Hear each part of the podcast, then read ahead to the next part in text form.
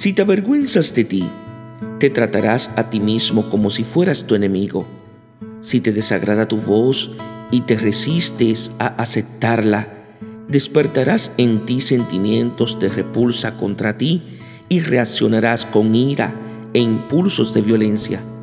Por esta posición equivocada, te volverás temeroso de los demás, porque imaginarás que te desaprueban y como consecuencia te volverás temible para quienes te rodean.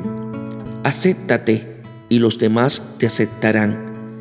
La verdadera belleza es espiritual y quien se queda modelando la materia un día la verá volverse añicos.